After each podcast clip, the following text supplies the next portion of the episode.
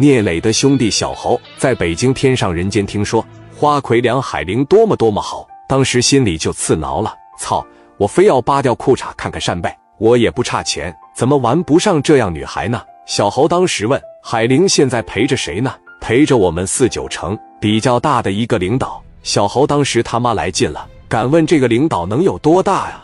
小侯家在山东基本就是一把了，那走到哪也都是发号施令的选手。你这么的，我问问你，你认识海玲不？我们整天在一块，我们当然认识了。你能不能把梁海玲叫来？上我这屋串个台来行不行？我小侯这辈子要是能玩上这么贵的软组织，也他妈值了。妹妹，你帮我个忙，这十万块钱看着没？你拿三万当哥送给你的，你只需要让海玲来到我这个房间跟我敬杯酒。我家里边是干啥，我就不做过多的介绍了。反正她能交上我这个朋友，我指定不能让他吃亏就完了。我就想见见这么贵的软组织究竟长啥样。女孩当时这一瞅，三万块，行啊，那这三万块钱我可就收下了。三万块钱往包里面趴着一塞，我现在就去给海玲递个话。她要是不愿意来，我希望你不要难为我，我尽量的把她整过来。反正就是喝杯酒呗。小侯当时一瞅没事，你去吧，喝杯酒，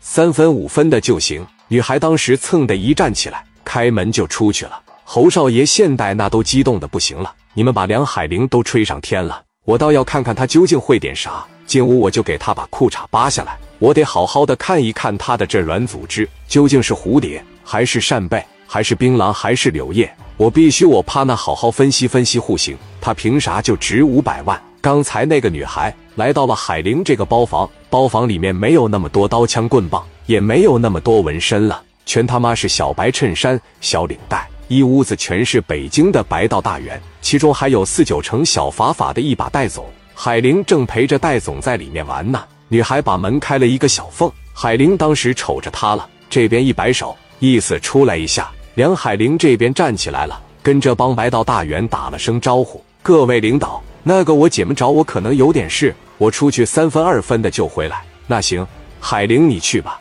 海玲当时出来往这跟前一站：“小丽啊，怎么了？”玲姐，三个酒包房里面也来了个，挺有实力的，挺年轻，长得也帅，家里边是山东的，他对你挺感兴趣的，你过去跟他喝杯酒呗。他说了三分两分的就行。梁海玲说：“这串台是不是有点不太好啊？要不等戴总他们走了，你让他单点我呗。”小丽说：“这刚十二点多，戴总他们哪一回不得玩到凌晨三四点？人家挺有诚意的，我这过来给你递个话。”都给了我三万块钱，我觉得你伺候他这一回，怎么的不整个十万二十万的？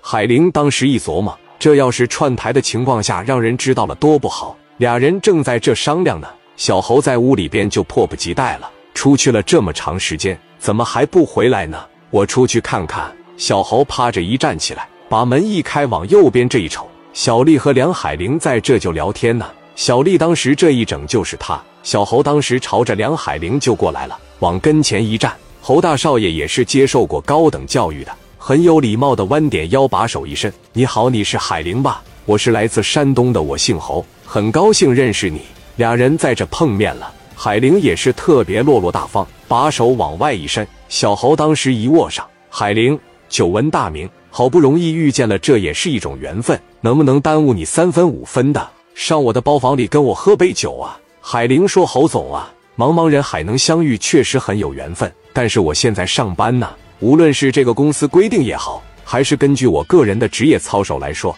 我是不希望串台的。你看那侯总这样呗，我再有四十分钟，差不多就到时间了。他们要是续时间的话，那我还是不能走。他们要是不玩了，我就上你的包房里陪你好吗？毕竟你大老远从山东过来的，要是冷落了你，那显得也不太合适。”小侯听完了，心里美滋滋的。但是小侯有点口急了，本身喝了一些酒，见着海玲以后，确实没有抵抗力了。当时来这海玲的手就不松开了。这么的，你上我的包房里边，我就耽误你三分钟的时间，就问你两个问题。喝完两杯酒你就回来。海玲在这站着没吱声。这个时候出事了，海玲那屋戴总的司机往门口一瞅，这海玲在这聊什么呢？